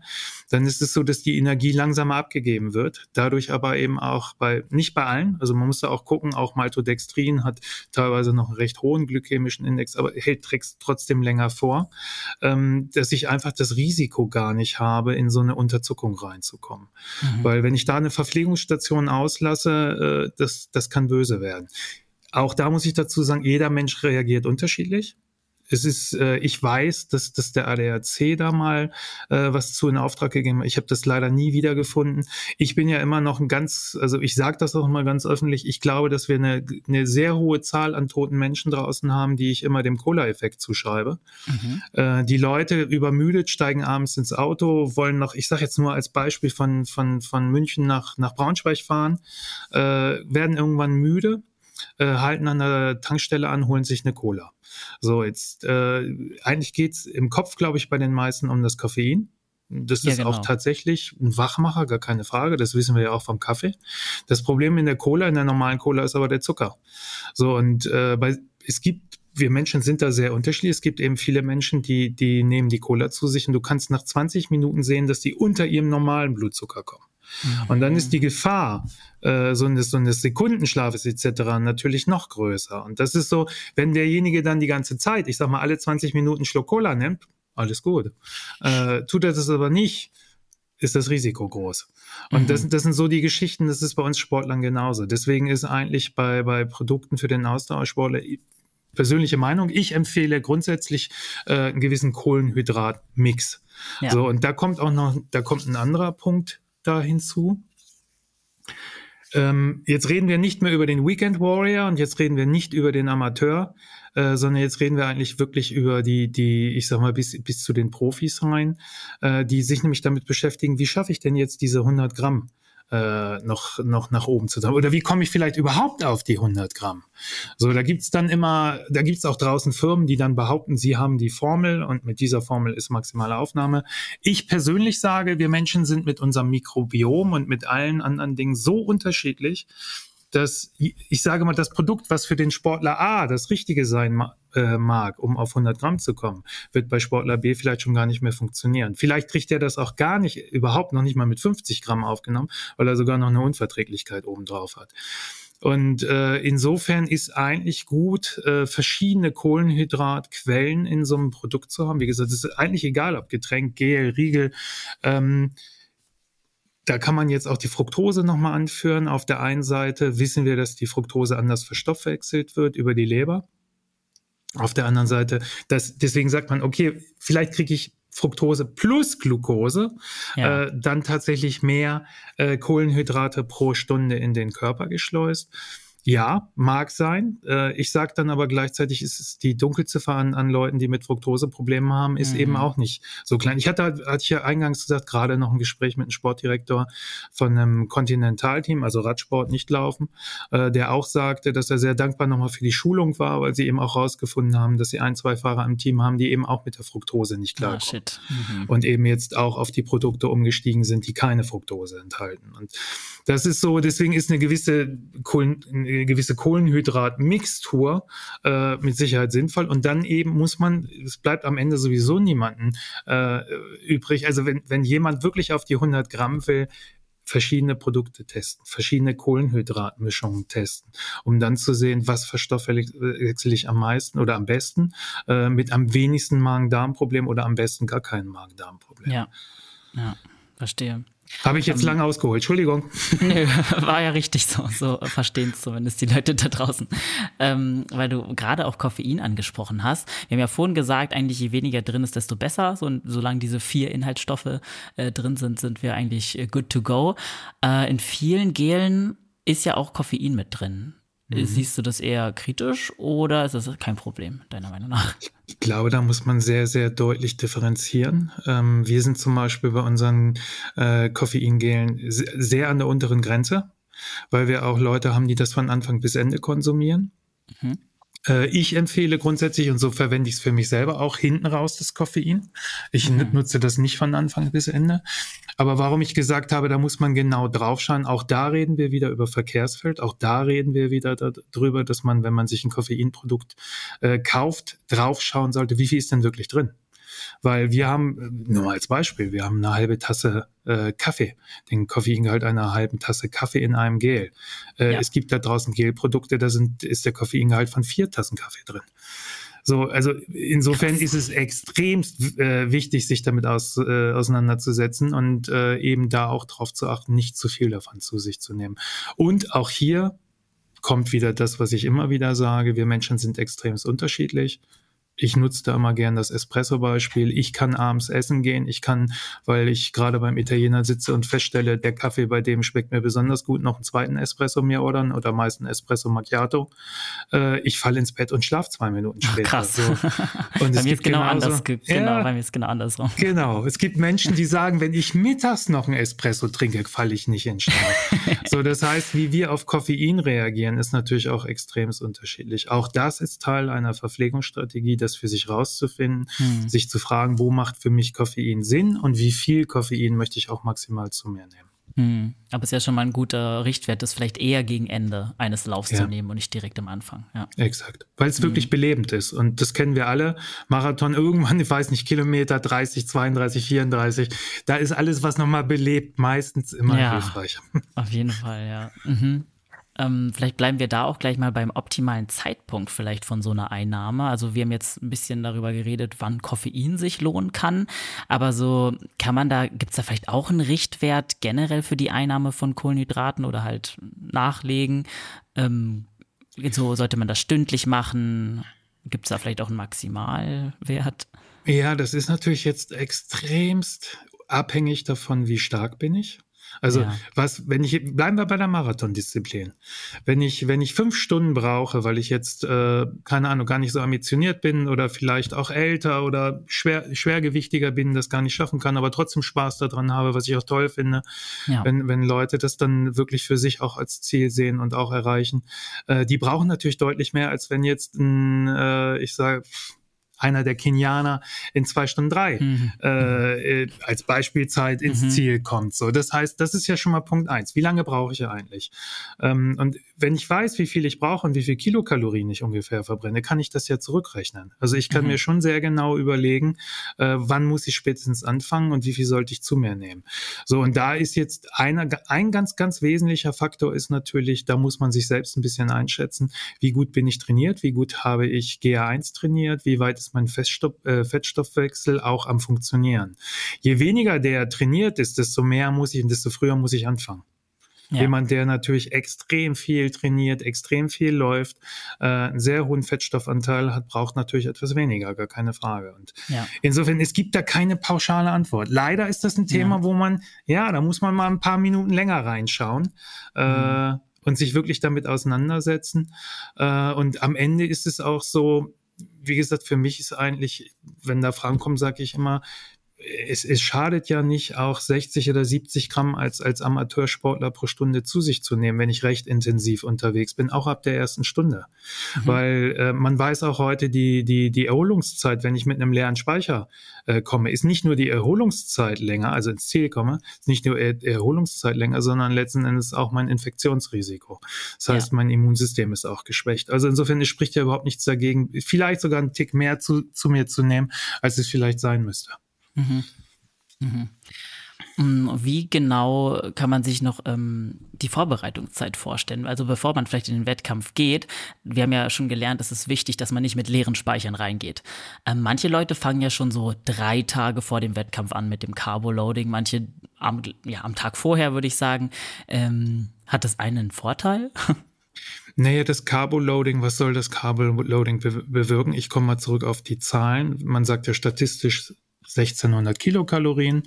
Ähm, das kann schwanken bis nur 1200, weil ich mich nicht gut ernährt habe die Tage zuvor. Ähm, Ziel sollte es natürlich sein, wenn ich jetzt äh, mindestens mal einen Halbmarathon äh, laufe und den sehr intensiv laufen möchte, dass die Carbon, äh, die Carbonspeicher, sorry, die, die Glykogenspeicher maximal gefüllt sind. So und äh, das kann ich natürlich darüber erreichen, dass ich drei Tage vorher anfange, sehr sehr konzentriert Kohlenhydrate zu mir zu nehmen.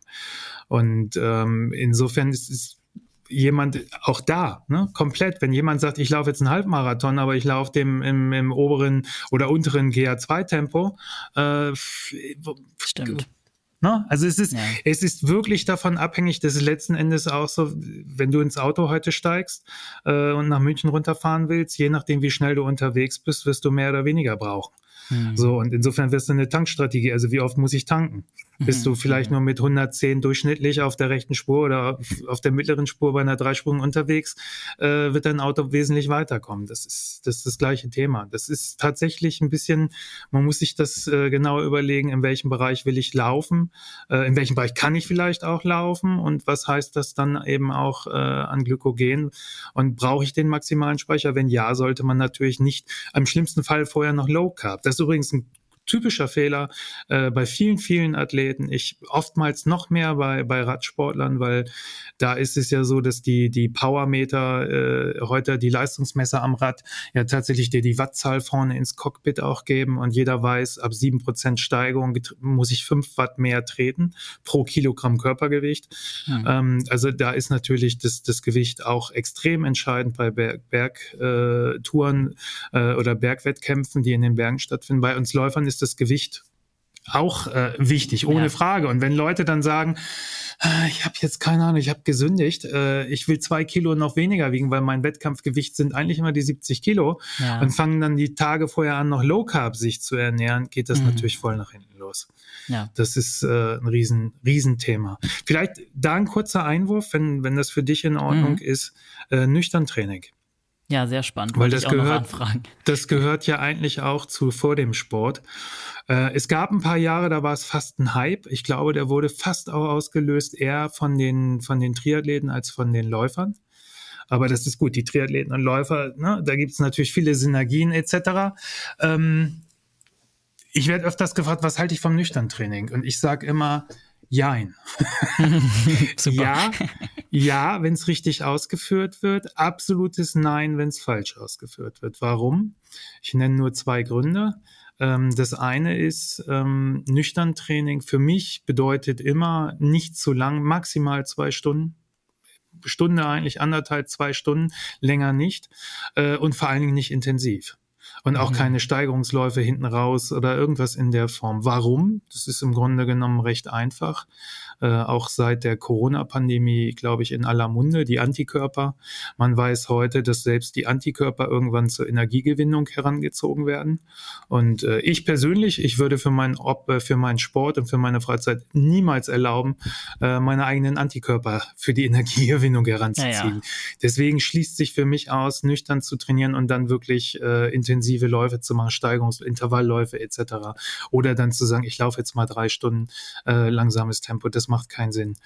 Und der zweite Punkt, das ist, zahlt aber eher auf das Konto der Frauen ein. Da sind wir Männer in dem Fall tatsächlich mal weniger von betroffen. Zumindest nicht, ist es auch bei uns der Fall, aber nicht so ablesbar oder messbar.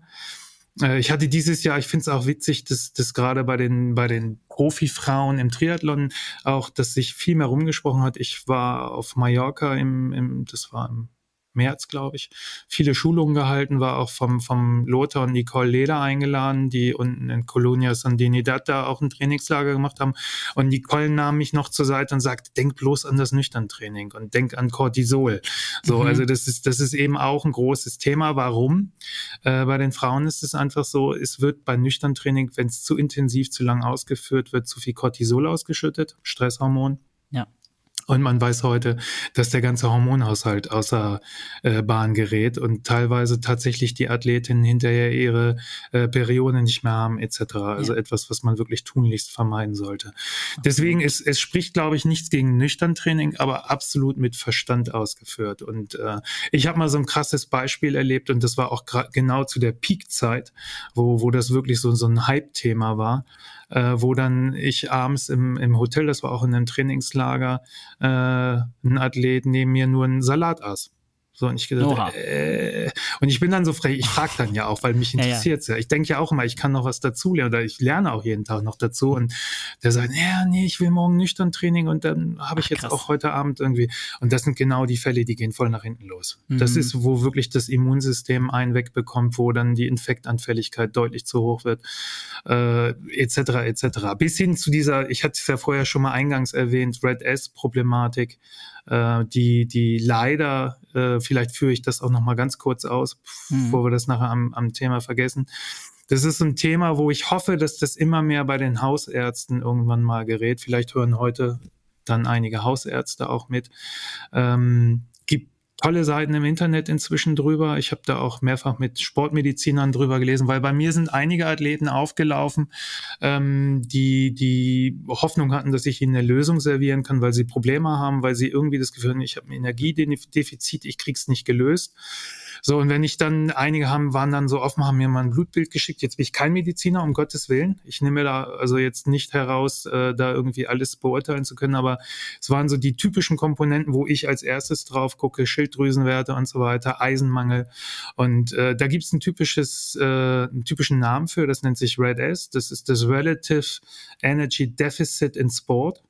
Ähm, das sind äh, Athletinnen, Athleten, die über eine lange Zeit einfach nicht genügend zu sich nehmen und äh, im Alltag das so erstmal gar nicht feststellen. Es führt dann eben über eine Zeit dazu, dass sich ein Mangel aufbaut und dieser Mangel äh, kann fatale Folgen haben. Und ähm, leider ist es so, dass dann die, die beim Sportmediziner, ich glaube, viele Sportmediziner, es gibt auch einen tollen Artikel in der Sportärztezeitung zu äh, Red S, da ist das schon viel mehr auch ein Thema, aber ein Hausmediziner setzt sich hin, sieht die einzelnen Blutwerte und sagt, da müssen wir aber gucken, da müssen wir irgendwie mit den Schilddrüsen was machen, mit den Hormonen was nachsteuern wir müssen dies oder jenes machen, aber die gehen gar nicht an die Ursachen dran. Und die Ursache ist tatsächlich, dass über eine lange Zeit hinweg zu wenig Energie aufgenommen wird, zu viel Energie verbraucht wird dem gegenüber. Und ähm, das kann der Körper irgendwann äh, einfach nicht mehr wegpuffern und dann führt es eben zu einer absoluten Disbalance im Körper. Und das kann wirklich richtig fatale Folgen haben. Und ja. ähm, das ist so eine Geschichte, wo sich eben auch zeigt, äh, wir kommen, auch diese ganze, es gab ja auch so eine Low-Carb-Zeit, während, äh, wo ich gesagt habe, wie geht aus Ausdauersport Low Carb. Mhm, also mhm. äh, das ist so, als wenn ich einen Sportwagen, ich sage jetzt mal mit 500 PS fahre und sage, ja, aber ich will nur Benzin tanken und mehr als 10 Liter darf er auch nicht verbrauchen. Ja. Es schießt sich irgendwie aus. Also wenn wir Leistung erbringen wollen, brauchen wir auch den Treibstoff. Und ähm, das sind so Geschichten. Und ich glaube, dass dieses Red S-Syndrom draußen weiter verbreitet ist, äh, als, als man das so glaubt. Und ich hoffe, dass die Hausmediziner, gerade die, die haben das studiert, die können mit den Blutwerten richtig das lesen und die können vielleicht über Fragestellungen dann eben auch rausfinden, wie sind da die Essgewohnheiten, wird genügend gegessen, wie hoch ist die Trainingsbelastung etc. Also da wirklich so in interaktive Gespräche auch gehen, um das dann vielleicht auch auszuschließen. Ja, also definitiv. Also, finde ja. ich auf jeden Fall ein wichtiges Thema. Ja, ich finde es auch gut, dass jetzt in den letzten paar Jahren ein bisschen mehr Aufmerksamkeit äh, dem Thema gewidmet wurde. Das war ja wirklich sehr never heard of eigentlich vor noch vielleicht sechs Jahren oder so. Ja, da also, gab es ja. die einzelnen Fälle der Osteoporose, die man dann ja, festgestellt hat und so stimmt. weiter, wo, wo dann so die ersten kamen und sagten, hm, wir müssen da mal genauer reinschauen. Richtig, ja, ja. ja. Und, mhm. äh, aber es betrifft auch die Männer. Also wie gesagt, das, das da sind nicht nur die Frauen von betroffen, sondern auch die Männer. Es gibt den Stefan Heuden, der war Duathlon, äh, ich glaube, deutscher Meister war es nicht sogar Weltmeister? Ich weiß es gar nicht mehr genau. Ich krieg's jetzt nicht. Der auch stark davon betroffen war. Man, man hat da, er selber hat das auch, gibt es einen Artikel auch unter der Sportärztezeitung auch selber davon gesprochen, dass das bis zu einem Chronicle Fatigue Syndrom geführt hat und so eine Geschichte. Also wirklich sehr, sehr ernst zu nehmen, wenn man länger über so ein Energiedefizit geht äh, und eben tatsächlich vielleicht dann auch so einer Low Carb Methode anhängt, ja. äh, die dann aber am Ende wirklich nach hinten losgeht. Ja. Finde ich gut, dass wir hier nochmal so ein paar klare Worte dazu verlieren. Einfach. Äh, ich werde dafür da manchmal echt böse angeranzt, äh, aber ich stehe dazu, weil das ja, sind, alles, äh, sind alles Themen, die ich eben auch mit Sportmedizinern schon hoch und runter diskutiert habe und die auch immer hier und da auch wieder auftauchen. Und äh, ich finde, da kann man ruhig mal hier und da auch eine Warnung setzen. Voll. Oder vielleicht, wenn jemand hört und sagt, Mensch, ich habe tatsächlich, ich habe Eisenmangel, ich fühle mich nicht, ich habe hinten raus immer Probleme, ich bin antriebsschwach etc. Und vielleicht habe ich tatsächlich mich da selber in so ein Defizit geführt je früher man reagiert, desto schneller kommt man wieder raus. Das ja, ist absolut. der entscheidende Punkt. Hm. Wenn wir noch kurz bei der Verpflegung vorher bleiben, es klingt ja fast so, als müsste man sich eigentlich nur auf die Kohlenhydrate fokussieren und dann ist alles gut. Ist es aber so, dass sowas wie zum Beispiel, also das so Vitaminzufuhr und ja, weiß ich nicht, Salat und all diese auch wichtigen Dinge im Alltag in der Sportlerernährung ähm, dann eigentlich gar nicht so wichtig für den Wettkampf selber sind? Zählen da dann wirklich hauptsächlich nur die Kohlenhydrate? Ich glaube, also ich, ich mache jetzt mal äh, ein auf Schwarz und Weiß. okay. Was will ich damit sagen? Ähm, da kann ich vielleicht sogar nochmal den Andreas Butz, was ich da super bei dem finde, der ist ja derjenige, der die meisten Lauftrainer inzwischen in Deutschland ausgebildet hat, mit über 700 äh, über den Laufcampus. Der hat auch einen Küchen, also ich habe die Küche mir selber anschauen können, hat ja auch äh, Kochschule mit angeschlossen und so weiter, ist wirklich ein Vollwertkostler.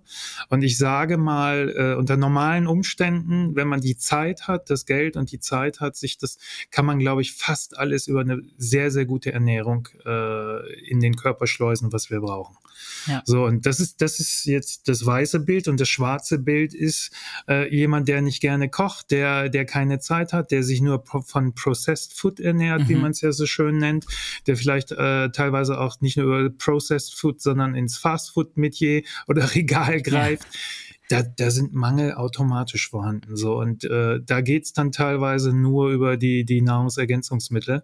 Mhm. Ähm, und das ist natürlich, äh, ich will es jetzt schwarz ist vielleicht dann zu hart, aber das ist so das das Gegenbeispiel. Und äh, je mehr wir, glaube ich, den eigenen Kochlö Kochlöffel schwingen, je mehr wir mit frischen Obst und Gemüse und Vollwert uns ernähren, desto weniger müssen wir irgendwie noch zusätzlich Dinge substituieren.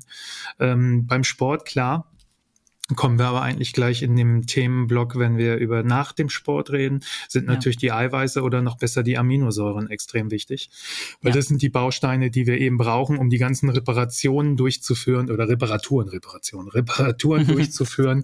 Äh, nicht nur Muskel, sondern Sehnen, Bänder etc. Also äh, insofern ist natürlich, und wer da dann vegan oder Vegetarier, ich bin seit, boah, ich glaube 43 oder 44 Jahren Vegetarier, ich habe da schon eine Baustelle. Ich muss da schon schon sehr explizit darauf achten, dass ich eben auch genügend Aminosäuren bzw. Eiweiße zu mir nehme, äh, weil sonst komme ich da auch in eine Unterversorgung rein und kriege halt nicht nur muskulär, sondern eben auch von den ganzen Stützapparat äh, hinten raus ein Problem. Ja. Also insofern, das sind natürlich mehr Sachen und das sind auch, äh, wenn wir jetzt außerhalb der, des Bereichs während des Sports reden, sind natürlich auch bestimmte Mineralien und Vitamine lebenswichtig. Das ist äh, keine Frage. Aber die decken wir mit gutem Obst, mit gutem Gemüse, äh, mit Hülsenfrüchten und so weiter natürlich ja. auch perfekt ab. Ja. Ja, dann lass uns doch gerne mal in den Bereich nach dem Wettkampf gehen. Das ist ja ähm, auf jeden Fall auch ein großes Thema. Mm, was für Nährstoffe würdest du sagen, sind wichtig, gerade um die Regeneration direkt nach dem Lauf anzukurbeln? Manche Leute sprechen ja davon, man soll einen großen Löffel Quark essen und so. Da gibt's ja so ganz verrückte ja, Vorschläge. Ähm, was hast du so dazu zu sagen? Ich glaube, bevor ich dazu komme, was, würde ich erst eher vielleicht nochmal auf ganz andere Umstände eingehen. Ich nutze einen Begriff, der eigentlich nur äh, eindimensional genutzt wird, nutze ich immer zweidimensional. Das ist Open Window Effekt.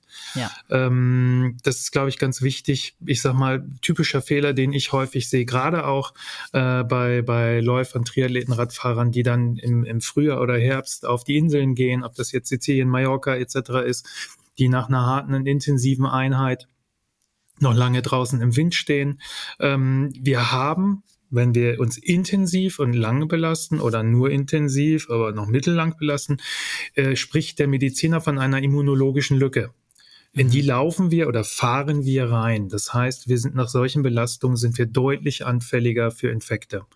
Und das heißt eigentlich, dass wir nach dem Sport tunlichst nicht draußen im kalten Wind äh, noch lange stehen, sondern dass mhm. wir uns mhm. warm anziehen, dass wir ins Warme reingehen, dass wir schauen, falls wir irgendwo kühl sind, dass wir den Körper wieder aufwärmen etc. Also alles, was man eigentlich grundsätzlich tut, um nicht krank zu werden, sollte Richtig. man insbesondere nach einer harten oder intensiven Einheit noch mehr tun, äh, mhm. weil, weil die Gefahr, einen Infekt zu bekommen, sehr groß ist. So, das ist das eine. Und das zweite ist aber, dass man auch die Studienlage, früher sagte man mal eine Stunde, jetzt habe ich irgendwann gelesen, eine halbe Stunde. Es gibt auch Studien, die sagen, ist alles Quatsch.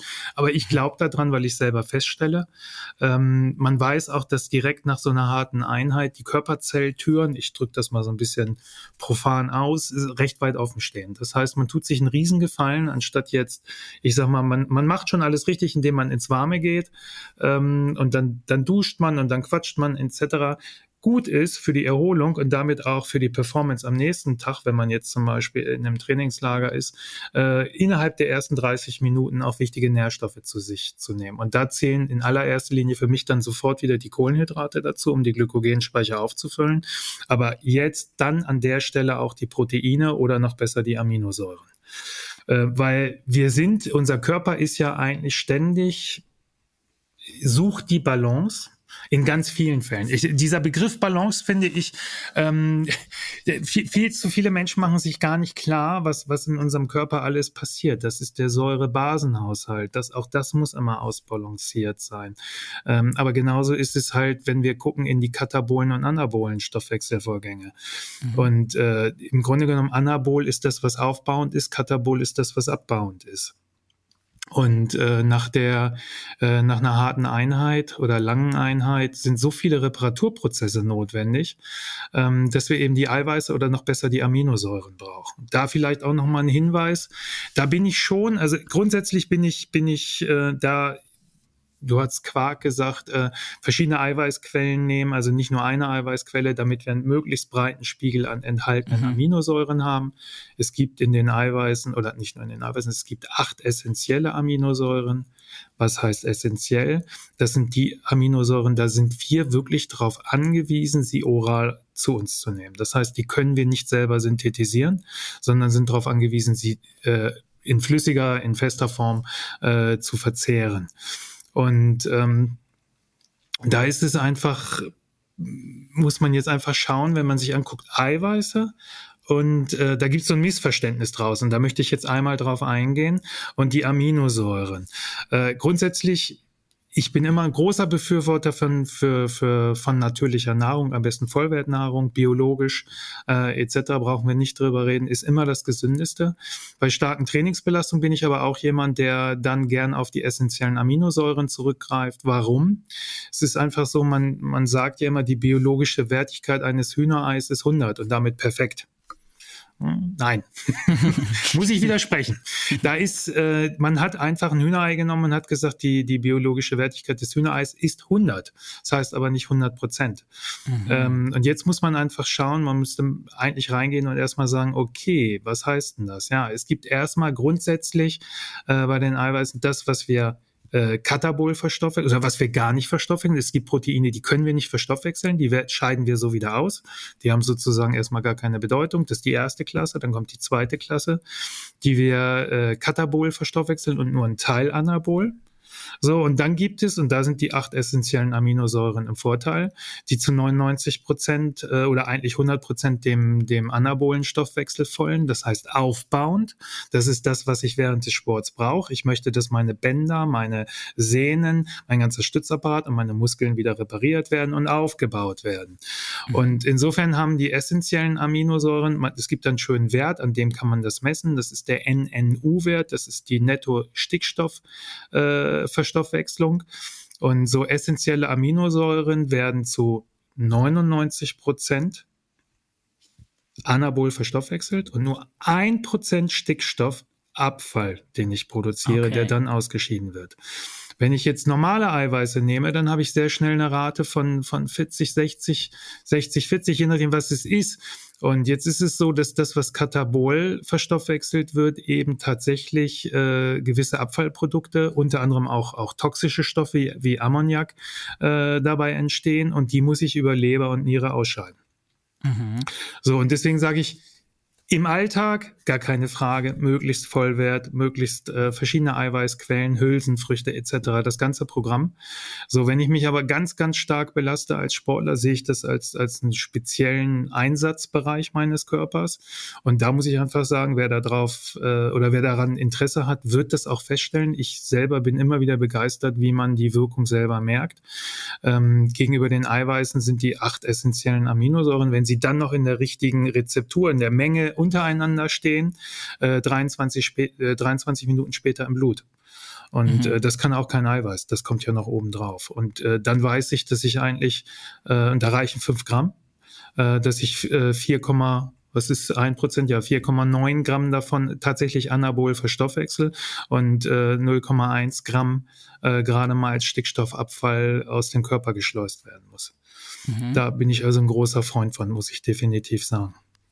Und was heißt das jetzt genau in der Praxis? In welcher Form nimmst du diese Aminoacids dann äh, zu dir direkt, sagen wir mal, nach einem intensiven Training? Ich habe, ähm, es gibt, also wir selber haben das Produkt auch, auch ich sage das ganz offen, kopiert, weil es gab mhm. bis vor sechs Jahren Patent da drauf.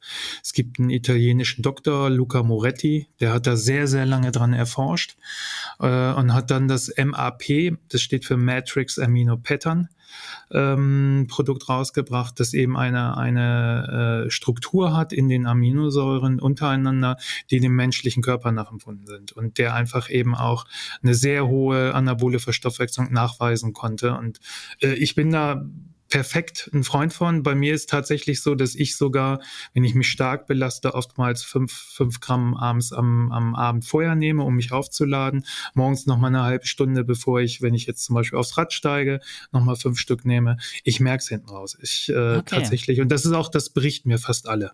Das muss man ja. ganz klar sagen. Das ist schon, schon irre, wenn man wirklich mit Produkten arbeitet, die dann komplett den anabolen Stoffwechsel äh, ja. folgen. Das ja, ist spannend. schon nochmal ein deutlicher Unterschied. Nochmal, für mich nicht im Alltag. Das wäre jetzt kein Alltagsprodukt, was ich jetzt permanent verwende, weil da sollten wir wirklich uns auf, auf die ganz normale Ernährung stürzen und eben dort versuchen, wirklich sehr breit angelegt auch verschiedene äh, Nahrungsmittel zu uns nehmen. Äh, da wird, wenn du jetzt einen Quark nennst, oder es gibt ja auch Leute mit ihren Eiweißshakes, ich bin jetzt nicht der große Eiweißshake-Fan, aber ähm, da ist es immer wichtig, kann ich nur als Tipp geben, drauf schauen, wenn da nur eine Eiweißquelle drin ist, ist das für mich, wäre das jetzt kein interessantes Produkt, woran okay. liegt das? Es gibt keine Eiweißquelle, die alle acht essentiellen Aminosäuren in den Mengen genügend abbildet. Ja. Deswegen sollten dann wenigstens Eiweißshakes so aufgesetzt sein, dass wenigstens drei verschiedene Eiweißquellen sind, mhm. sodass wirklich diese acht essentiellen Aminosäuren auch gut abgebildet werden. Okay, das ist ja auf jeden Fall auch schon mal ein sehr guter Tipp. Äh, ich ja. glaube, was wir auf jeden Fall in der Folge gelernt haben, ist öfters mal auf die Produkte hinten drauf zu gucken und sich genau durchzulesen, Extrem wie viel da eigentlich drin ist. Extrem ja. wichtig, ja definitiv. Mhm. Ich bin da auch, was, was, was ähm, Nahrungsergänzungsmittel angeht. Also wir sind da eigentlich recht stolz bei unseren Produkten, dass viele, also ich glaube, bis auf zwei sind gar keine Nahrungsergänzungsmittel. Ich bin nicht mhm. so ein großer Freund von, von Nahrungsergänzungsmitteln, weil die braucht man eigentlich im Normalfall, unter normalen Umständen braucht man die nicht, wenn man sich sehr vollwertig und gesund ernährt, um das mal ja. so auszudrücken. Und man sollte natürlich da vielleicht so ein kleiner Hinweis, weil es gibt ja auch immer noch diese Doping-Problematik. Ähm, ich sage es mal, mal so, namhafte Hersteller, am besten noch europäische oder noch besser deutsche Herstellung äh, für, für Linien, wo da wirklich Hersteller auch, auch namentlich klar sind, wer ist dahinter. Äh, und dann alle Inhaltsstoffe, die ich kenne, die ich schon mal gehört habe, die ich auch, auch einsortieren kann, da sehe ich das äh, Risiko minimal. Es gibt aber leider eben auch so, so ich sag mal, Produkte, da gucke ich selbst drauf. Ich, ich äh, muss googeln. Da sind Nahrungsbestände, mhm. also da sind, da sind äh, Zutaten dabei, habe ich noch nie gehört. Und ich meine immer schon viel gelesen und gehört zu haben, mhm. aber äh, und da fängt es natürlich schon kritisch an, wenn es dann noch irgendwo, ich sage jetzt mal aus dem Ostblock oder aus Amerika kommt, dann muss man sich selbst fragen, will man das Risiko eingehen? Jetzt als Hobbyathlet, der nie einer Dopingkontrolle unterliegt, ist das jetzt vielleicht noch nicht das Problem. Das könnte dann eher gesundheitlich ein Problem werden. Aber für die äh, Athleten, die tatsächlich auch der Dopingkontrolle unterliegen, äh, Risiko. Also kann ja. ich dann auch nur raten, Finger davon lassen. Ja, auch wichtiger Punkt. Hm. Vielleicht als letzte, ähm, ja, letzten Aspekt äh, die Rehydrierung nach dem Lauf. Also sicherlich ist ja auch Trinken nach dem Lauf immer noch wichtig, nicht nur währenddessen. Hm, hast du da bestimmte Methoden, die du empfiehlst? Ich meine, manche Leute trinken dann ja erstmal Elektrolytgetränke, manche schwören auf das alkoholfreie Bier. Ähm, was sagst du dazu? Was ist für dich so die beste Methode, um sich zu rehydrieren nach dem Lauf? Also so wie es nicht das beste Produkt draußen gibt, dafür sind wir mhm. zu unterschiedlich, gibt es, glaube ich, auch nicht die, die beste Methode. Ich glaube, da muss jeder für sich rausfinden, was er gut verträgt. Äh, ich bin tatsächlich jemand im, im, im Sommer, ich freue mich schon fast auf, auf den letzten Kilometern auf mein alkoholfreies Rad im Kühlschrank, ja. das richtig runtergekühlt ist, Ach, ja. was ich dann wirklich dann zusammen mit den Aminos einfach wegzische. Mhm. Ähm, das ist so, also je nachdem, ich habe, das gebe ich auch zu, ich habe dann tatsächlich im, im Winter, wenn ich im Winter draußen laufe, ähm, ich mache immer an meinem Geburtstag so einen Brockenlauf, ähm, da ist es zum Beispiel so, dass ich mir vorher auch was angemixt habe, weil da ist es ja. natürlich, wir, wir sind mit einem Vitamin D-Mangel dann schon ein bisschen gesegnet. Die Infektanfälligkeit ist insgesamt höher, die Heizungsluft in den Räumen, unsere Schleimhäute sind aus, etc. etc. Das heißt, da gucke ich dann schon, dass ich mir eine kleine Mineral-Vitamin Mischung mache. Meist dann verschiedenes Obst und Gemüse mal ausgepresst, wenn ich die Zeit hatte, sonst manchmal auch auf Fertigsäfte äh, ein paar Sachen noch hinzugefügt. Also da habe ich tatsächlich, ich nenne das dann immer meinen kleinen Gesundheitsshake, äh, um einfach äh, sicher zu sein, da auch für mein Immunsystem gegenzuwirken oder für mein Immunsystem was zu machen, weil ich natürlich immer nach so einen Geschichten, gerade wenn ich da den Brocken hoch und runter gelaufen bin, äh, kein Interesse habe, einen Tag oder zwei Tage später dann mit einem Infekt niederzuliegen. Ja, nicht direkt nach deinem Geburtstag. Äh, exakt, exakt, exakt, ja. genau. Mhm. Okay, ich würde sagen, Roger, wir haben es. Das war eine sehr, sehr informative Folge. Mir hat das Gespräch auf jeden Fall sehr großen Spaß gemacht und ich hoffe natürlich dir auch. Und ich sage vielen, vielen Dank für deine Zeit und dein Know-how heute. Ja, vielen Dank. Mir hat es auch Spaß gemacht. Es hilft, also ich sag, mich freut's, wenn, wenn manche Athletinnen oder Athleten was mitnehmen können, vielleicht dann, vielleicht bei euch auch mal berichten, äh, dass sie keine Krämpfe mehr haben oder hinten raus jetzt mehr Energie yes. haben. Weil eigentlich treiben wir den Sport, um Spaß zu haben, um noch am besten mit einem großen, breiten Grinsen über die Ziellinie zu kommen. Dann ist alles gut. So sage ja. ich das immer. Und man kann tatsächlich über die richtige Verpflegungsstrategie schon deutlich äh, dazu beiwirken, dass das auch passiert. Ja, absolut. Ich glaube, wir haben da einige Impulse gesetzt und vielleicht die eine oder andere Person wird sich jetzt auf jeden Fall mal mehr mit dem Thema beschäftigen. Alles klar, super. Ja. Wenn die Leute jetzt noch ein bisschen nachlesen wollen, vielleicht nicht alle Infos mitgeschrieben haben während der Podcast-Folge, du hast ja vorhin gesagt, da gibt es eine ganz gute Quelle. Sag die doch gerne mal an. Wir haben, da ist nicht alles drin. Wir müssen das, ich muss das unbedingt mal updaten. Das wird mhm. auch irgendwann kommen. Aber wenn man auf, auf squeezy.de geht, unter Wissen, da gibt's, glaube ich, den Punkt Grundlagen und Mythen. Das ist eine, die ist nicht lang, das sind 10, 12 Seiten, sehr locker geschrieben. Kann, glaube ich, jeder verstehen. Ähm, das einfach mal downloaden. Da sind, ich würde mal 70 Prozent dessen, was wir hier heute oder 75 Prozent dessen, was wir heute besprochen haben, findet man da auch in Schriftform wieder und kann sich vielleicht selber nochmal ein Bild davon machen. Super. Prima. Den Link packe ich euch auf jeden Fall in die Show Notes. Und ich sage nochmal Danke dir, Roger, und danke euch da draußen euch. fürs Zuhören. Ja, ganz bis zum Schluss. Ähm, ich hoffe, ihr konntet euch was mitnehmen. Uns findet man übrigens auch auf Instagram unter achilles.running. Also, falls ihr es noch nicht getan habt, ähm, lasst uns gerne ein Abo da. Lasst uns auch hier beim Podcast gerne ein Abo da. Und ansonsten hören wir uns wie immer nächsten Freitag. Bleibt gesund und keep on running.